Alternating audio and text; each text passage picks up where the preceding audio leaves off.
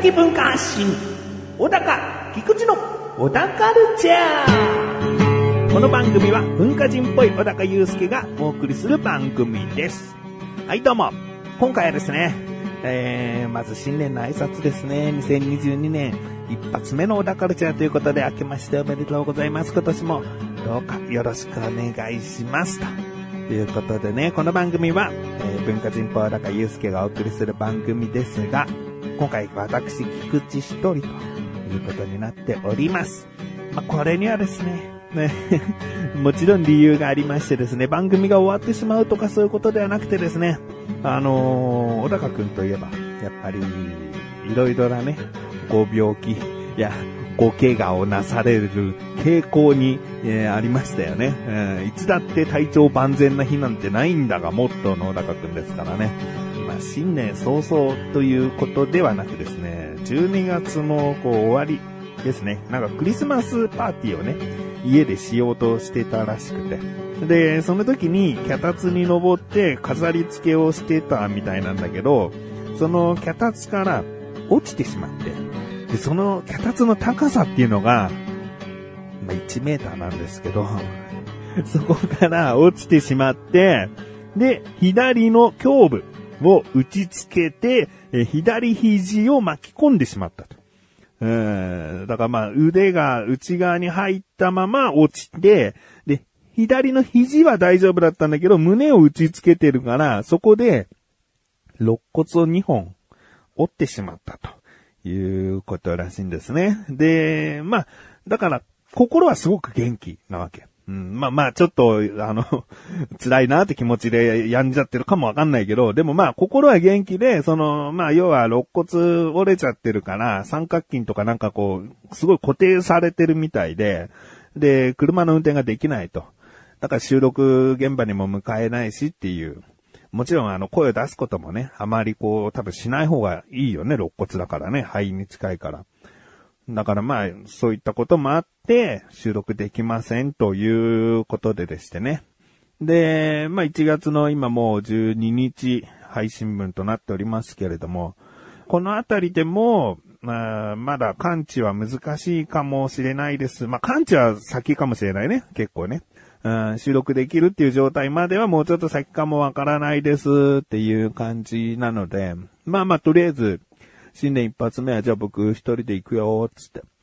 で、まあ次回、1月分はもう一回あるので、その時はどうなのか、それまでに収録ができれば、えー、小高が行った状態になりますし、難しければまた僕一人でお送りしようかなということですね。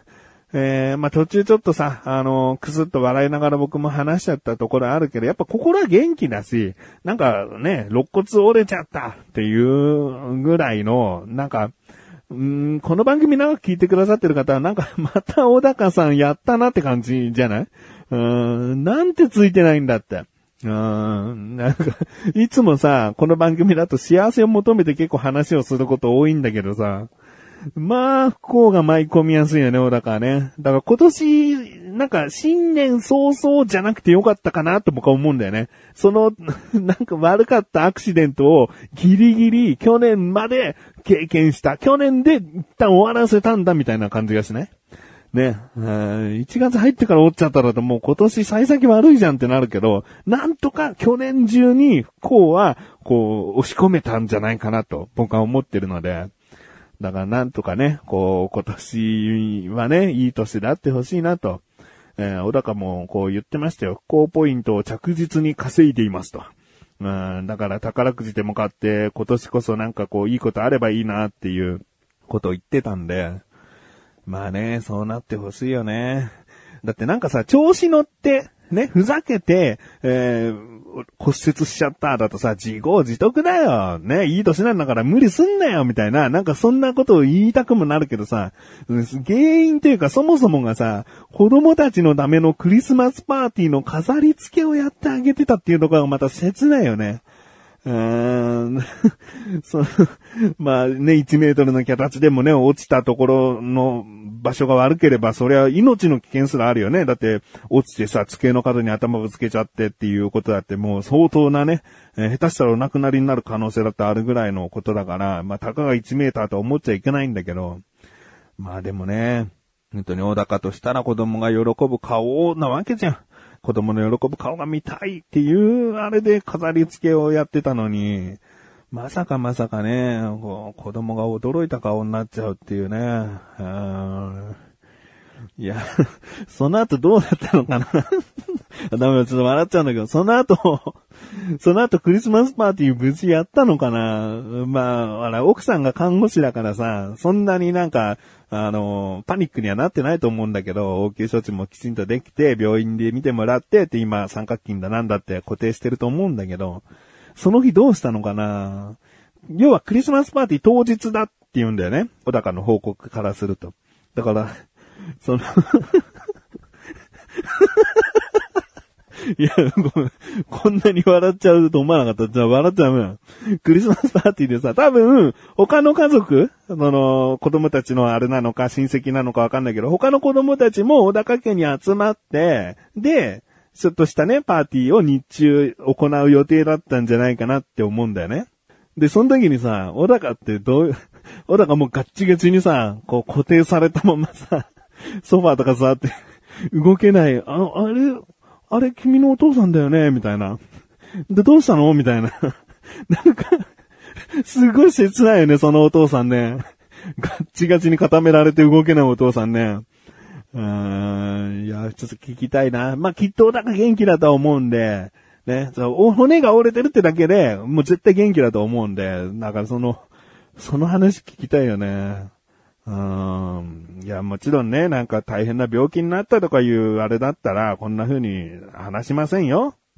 もちろん、その、ね、小高の、小高ってきっとこういう風に思ってるだろうなとかさ、こういう風に話してくるのかなとかさ、なんかいろいろとやっぱ長年の付き合いだからさ、こう想像するとさ、ちょっと笑けてきちゃうっていうかさ、うん、本当に今年こそ幸せになってほしい。今年は幸せな一年であってほしいな、と思っています。それでは、最後までお聞きください。小田カルチャーは皆様からのご意見、ご感想をお待ちしております。番組ホームページのメールボタンをクリックして、投稿フォームよりお送りください。いろんなメール、お待ちしております。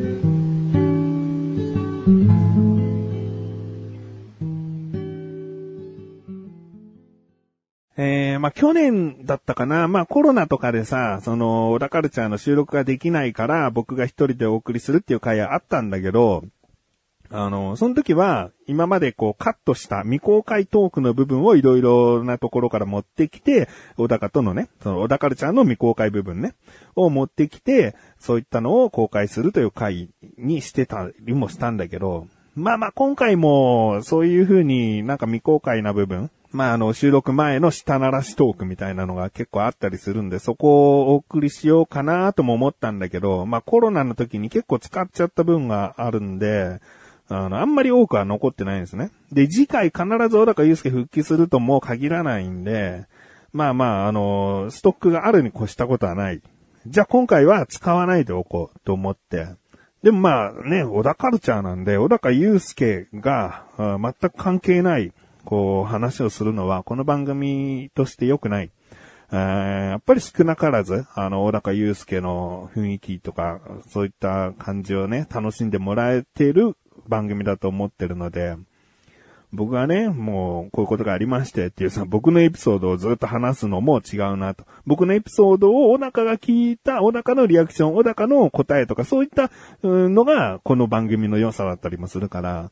あんまりね、うん、小高がいたら僕中心の話を小高に向けて話すことはしてもいいかもしれないんだけど、僕一人の場合はね、それも避けておきたいなと。だから今回話すのは、まあ、小高祐介との出会いっていうのを詳しく話したこともなかったかなと思ったんで、まあ、その辺、まず話したいなって思うんですよね。小高祐介と出会ったのは僕が高校3年か専門学校1年生ぐらいの頃で、で、小高祐介が高校2、3年生の時に入ってきたんですね。まあ、その辺はっきり覚えてないっていう。うーん、まあまあ、だいたい20年、20数年前ぐらいになるのかな。うん。だからそれだけの付き合いもね、今まであるということなんですけど、えー出会いはアルバイト先ですね。僕がずっとそこのアルバイトを高校1年生からもう3年生とか3年間ぐらいは働いてて、もうバイトリーダーになってたんですね。で、その中で小高祐介が入ってきて、で、その頃、まあ、あの、知ってる人だけ理解していただければと思うんですけど、関本くんとか菅井くんとかがいて、で、その関本菅井の方は僕より2つ年が下なんだけど、もう1年ぐらいは働いていて、そこから小高祐介が入ってくる。小高祐介は僕の1個下でもあるんだけど、関本菅井からすると1個上でもあるんだね。だからちょうど間の年代の人が入ってきて、で、まあ、あの、ここで結構難しいのが、高校生ぐらいの時って結構年功序列な部分があって、一個上の先輩ってなったらもうすごい先輩っていう意識が高くなるよね。だからまあ、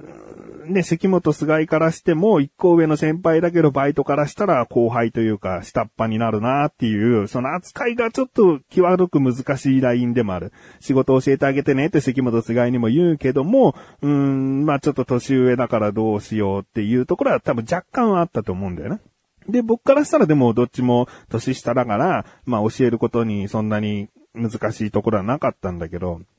でも、その、時間が経つにつれ、まあ、小高としっかりと働いていた日もあるし、全然僕がシフトとして入ってない日もあって、そんな時は関本菅井とかも小高と一緒に仕事をしてて、で、どんどんどんどん、この、関本菅井と仲良くなってきたんでね。まあ、僕もそんなね、あの、仲悪いわけじゃなくて、そこそここう、絆を深めてはいってたんだけど、すごい仲良くなってて、で、仕事覚えも良くて、小高さんすごいいいですよっていう報告を僕受けてて、でも、なんか、前やっていた仕事先で、僕の記憶からすると、なんか、切れて辞めたみたいな。殴ったかどうかは定かじゃないんだけど、なんか暴言を吐いて前のバイト先辞めたらしいですよっていうのを報告受けて、いや、そんな人なのと。うん、なんかいわゆるね、当時流行ってた切れる若者みたいな、うん、切れさしたらもう手に負えない系の人かと思っちゃって。で、そっから少しだけね、あの、小高の見る目がね、ちょっと変わって、うわこの人怒らしちゃいけねえんだな、みたいな。怒らしたらどんな切れ方するかわかんないぞ。一回のこう怒りで、そのバイト先辞めたっていうんだからさ、うん相当暴れるんじゃねえかな、みたいな。うんで、まあ、菅井関本からそういう報告受けててさ。でも、全然ね、仕事してる分には、ずっと穏やかだし、なんかこう、不満に思ってる感じもね、こう出ないしね、なんかふてくされてすぐ帰っちゃったとかさ、うん、なんか明らかにこう教えてるのに、うんイライラしてるとか、なんか不満な顔してるとか、そういうこともないから、もう全然いい、いい子だけどな、みたいな感じだったんだよね。で、まあでもその真相を後々に聞いたのは結構時が経ってだったんだけど、なんか相当そのバイト先、前勤めてたバイト先が悪かったみたいで、で、手は出してないと。だけど、怒って辞めたことは事実みたいなこと言ってましたけどね。でも僕、こう二十数年小高とこう付き合ってきて、小高がブチ切れてんなーとかさ、イライラしてんなすら感じたことはほぼないけどね。だから相当だったんだと思うんだよね。その前のバイト先の態度というか、その中の仕事状況は相当悪かったんじゃないかなって思いますけどね。で、まあ、仕事していくうちに仲良くもなってきて、仕事終わったらじゃあどこどこでご飯行こうとかの、あの、いろいろとあったりして、で、まあまあ高校生だったけど深夜遅くなっちゃう日もあってね、こうご飯食べた後だとね。で、今日はじゃあ歩いて帰ろうとか言った時に、小高と二人で歩いて帰るっていう日がたまたまできたんだね。で、結構な長距離歩いて帰らなきゃいけない場所だったんだけど、もうずっと二人で話してて、で、まあさ、やっぱさ、仲良くなる、より仲良くなる、こう、ワードとしてさ、やっぱ恋愛トークだったりするんだよね。で、僕が当時好きだった子の話とかしてさ、そしたら小高がさ、絶対に告白した方がいいですよ、とかさ、俺をさ、なんか、あモテ遊ぶじゃないけどさ、なんか、こういうことしたら面白そうだなっていう感じをすげえ言ってくんの。うん、でもこう隠した方がいいかないや、した方がいいっすよ、とか言って。心の底ではなんかニタニタしてるようなさ、うん、そう？みたいな。でもなんかそういう話をさ、してると、やっぱりよりね、こう仲良くなれたんじゃないかなって思ってね。うん、で、しばらくしてですね、僕まあその当時専門学生だったかなんかなんだけど、会社を作りたいなって思ってて、で、あ、こういう会社って世の中にないんじゃないのって思ってね。もう本当に初心者中の初心者レベルの企画書を、まあ、5枚ぐらいの紙にビャーっとこうパソコンでこう打って、で、こういう会社建てるぞって、なんか、ふと思ったの。で、それを一緒にやろうって思えたのが、小高だったんだよね。うん、もうよりさ、仲の良かった関本菅井、ね、もうとっくに辞めちゃったシバンちゃんってわけでもなく、その会社をやるんだったら誰とやりたいかっていう中で、僕の中でもう真っ先に浮かんだのが小高で、小高とこの仕事、この会社をやりたいって思ったんだよね。で、小高にその企画書見せたらすごい乗っかってきてくれて、でもまあ全然ね、資金とか具体性はなくて、こういうことを将来的にやりたいと思うんだよね、ぐらいの話だったんだけど、その時、小高もう乗っかってくれて面白そうですね、つって。で、それも結構僕の中で大きくて、あ、小高ってこういうことを乗ってくれるんだなって。うん、そこでなんか、いやいやいや、無理っすよ、とかさ、なんか明らかにこう穴のある、あんまり、こう、今ね、その会社ができてないように、こんなものはもう全然、こう、未熟な企画書だって思うのね。だからそれに、それを注意してくれるのも、まあ、ありっちゃありなんだけど、それに全面的に乗っかってくれたっていう記憶が、すごい強くて、僕の中で小高祐介の信頼度がすごく上がる出来事でもあったんだよね。あ、何かやろうって思った時に、小高ってこうやって乗っかってくれんだ。うん、なんか力になってくれるんだって思って、そこで小高祐介の存在が僕の中ではもう結構大きくなったかな。うんで、まあこのね、横断歩道という小田カルチャーを配信しているサイトを立ち上げるときね。この時今もう音声しか配信してないけど、動画ね、ショートムービーもあの作ってたんだけど、まあそういったショートムービーとラジオを配信する横断歩道っていうサイトを作るってなった時に、このメンバーとして真っ先に浮かぶのがまず小高。そして、えーアクターとして当時俳優を目指してた関本。もうこの二人がもうすぐ浮かんだんだよね。で、関本、小高、僕で横断歩道が立ち上がったっていう。これがまあ、小高との出会い、そして、えー今横断歩道というものをやっているというところにつながってきますね。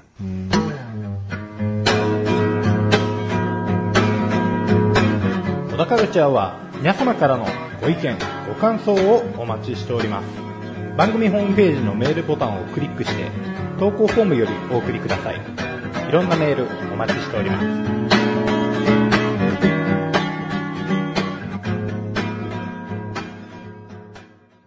で、横断歩道ができたってなるとさ、そして現在って思うかもしれないけど、でもその間、結局15年ぐらいあるからね。横断歩道できてから15年、小高との付き合いがまだ続いてるってことなんでね。だから、実際、こう、横断歩道に入ってからの付き合いの方がもう長くなってんだよね。うん。で、ま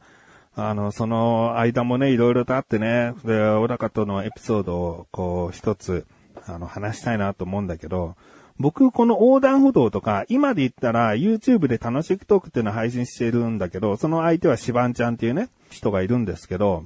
そのシバンちゃん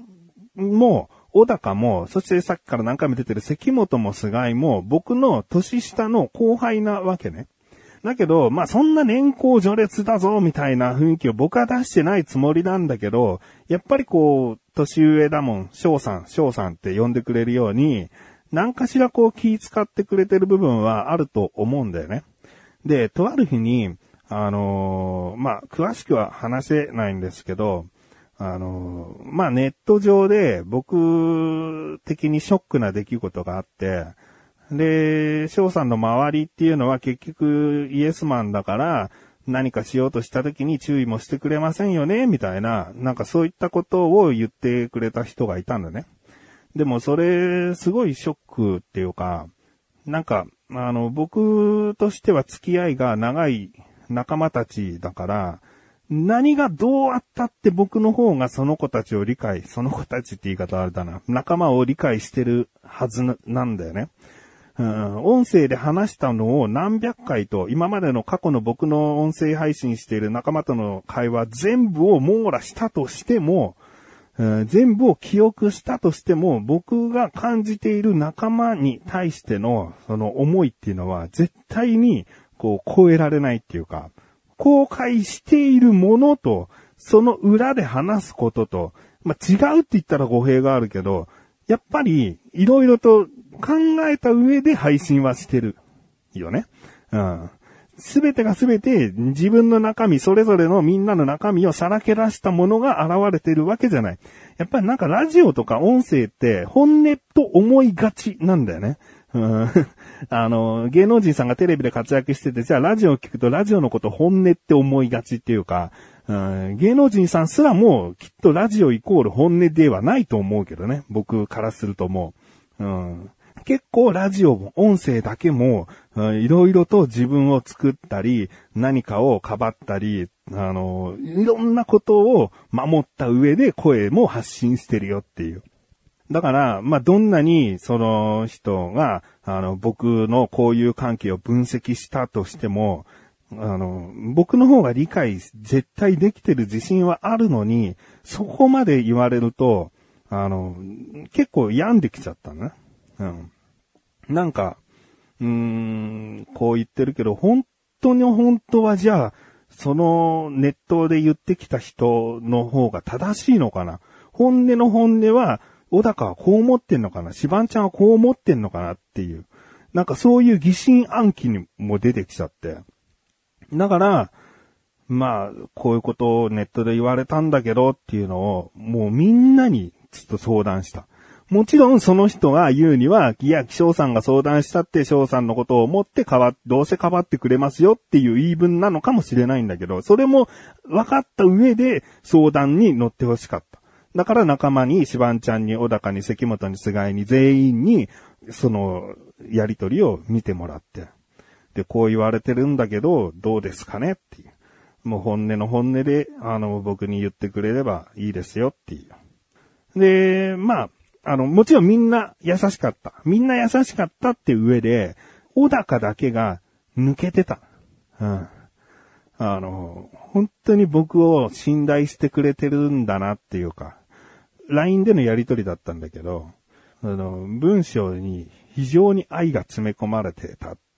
だよね。で、僕が欲しかった言葉っていう、まあ、結局相談してる時に欲しい言葉ってさ、明確じゃなくてもぼやっとあるわけじゃん。そこをもろにつついてくれた。自分にまた、その今まで培ってきた仲間との絆の自信を取り戻してくれたっていうのが、小高の LINE だったりしたんだよね。だから僕はそういった部分があって、小高祐介への信頼度ってすごく高いんだよね。あのー、それでもさ、小田カルチャー聞いてると結構、その僕がクレーム出したなんだっつった時に笑ってたり、いやいやどんどんやっちゃってくださいよとか、ね、結局なんか 心の奥底ではニタニタしながらさ、その俺をからかってる感じとかもありつつ、その、翔さんがやりたいことならやればいいじゃないですか、みたいなさ、結局イエスマンっぽさっていうのはどこかに出てるのかもしれない。で、イエスマンって、悪い言い方すれば全然悪いよね。いけないことしてても、翔さんがやることならいいですよ。どんどんやっちゃいましょうよ。やりましょう。はい、わかりましたっていうのがイエスマンだから、そういう人が周りにいっぱいいたら、自分が悪いことしてたり、これはちょっと思いとどまった方がいいなって思うこととかも、セーブが効かなくなってっていうのがイエスマンの悪いところではあるんだけど、小高って、全然僕の中でイエスマンだと思ってなくて、な、なぜかっていうと、これも明確に記憶に残ってんだけど、僕結婚した時にね、あの、まあ、結婚するのに1年も付き合ってないの、今の神さんと。まあ、あの、厳密に言えば1年間は付き合ったんだけど、婚約というか結婚するって決めるのに1年は経ってないのね。で、もう、結婚が決まったぐらいの頃で、小高に話した時に、小高が、勇み足だと思いますね、って言ったのね。普通さ、こう友達がさ、結婚するんだよ、結婚の準備進めてるんだよって話をしたらさ、ああ、そうなんですね。忙しそうですね。大変そうですね。って何か手伝えることあったら言ってくださいとかさ。それがイエスマンじゃん。なんかイエスマンっていうか、あの、幸せになってください、みたいな。いや、違かったもん。いや、勇み足だと思いますよ。もうちょっと考えた方がいいと思いますよ。って言ってたんだよね。もちろん、小高は、その、その時はね、なんかまあ、祝福してくれるのかなとか思いながら俺は話してたけど、うわ、そんなこと言うんかいみたいな。うん、こっちも気持ち的にはね、結婚したい、結婚するぞってなってるのに、勇み足って、もう思わず、こう、Google で検索したもん、勇み足ってどういう意味だっけなみたいな。うん、勇み足ですよって言われて。でもまあまあ、その、その言葉を一旦ね、こう、飲み込んで、えー、自分でもよく考えた上で結婚はしましたけども、で、今ね、無事こう、あの、幸せに家庭を築けてますけど、でも、やっぱり、真のイエスマンだったら絶対そんなこと言わないでしょっていう。あの、小高が、これはちょっととか、あの、なんかおかしいなとか思うことっていうのは、言ってくれる人なわけ。小高にとって、俺を立てることに何にもメリットないから。で、僕が怒って、じゃあもう横断歩道抜けろよ、お前って言ったら抜けりゃいいだけの話じゃん。横断歩道抜けたからって収入減るわけでも何でもないし。だから、小高がイエスマンであることにメリットがないわけ。どうせだったら自分の言いたいこと言って少しでもストレス解消した方が絶対に小高にとってもいいことだから、だから僕からしたらネットで翔さんをみんなこう裸の対象で持ち上げてますよみたいな感じのこと言われても、もう小高はでも違うもんね。少なくとも小高は違う。うんまあまあみんな違うと僕は思ってるよ。杉本も菅井も言うときは言ってくれると思ってるし、多分過去にちゃんと言われてるとは思う。うん、翔さんこれどうなんですかねみたいな。うん、これはやめてた方がいいですよっていうことはちゃんと言ってくれる人だと思う。シバンちゃんに関しては、あの子は、まあまあ、大まかに言えばイエスマンなんだろうと思う。僕はこうするよっつったら、大抵のことを拒否しないし、否定しないから。だけど、それがシバンちゃんの優しさであったりするから、その裏でシバンちゃんはでも本音どういうふうに思ってんのかなって僕は探っていって、で、僕が起こす行動に対してシバンちゃんに不満や、こう、イライラがないようにしていこうって思ってる。うん、それは僕とシバンちゃんだけの関係性だから、だからシバンちゃんストレス溜まってますよとか、他の人からは言われたくない。もう僕の中でできるだけの、こう、なんだろうな、メンタルケアっていうとすごいなんかあれかもしれないけど、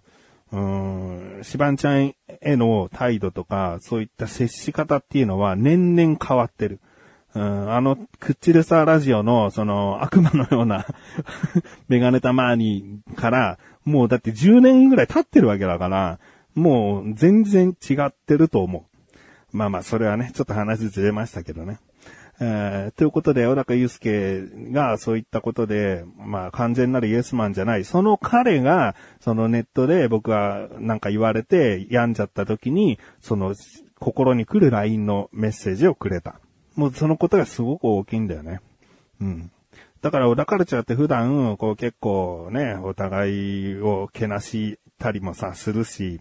うん、結構もう適当に喋ってる感じあるけど、その、まあ僕の一方的な視点だけど、その奥では、こう、しっかりとした信頼関係もあるんだよっていう、うん、いうことですね。だ今後もね、あの、小田カルチャー聞く際にはですね、なんか色々と聞き方変わってくるかもわかんないですね。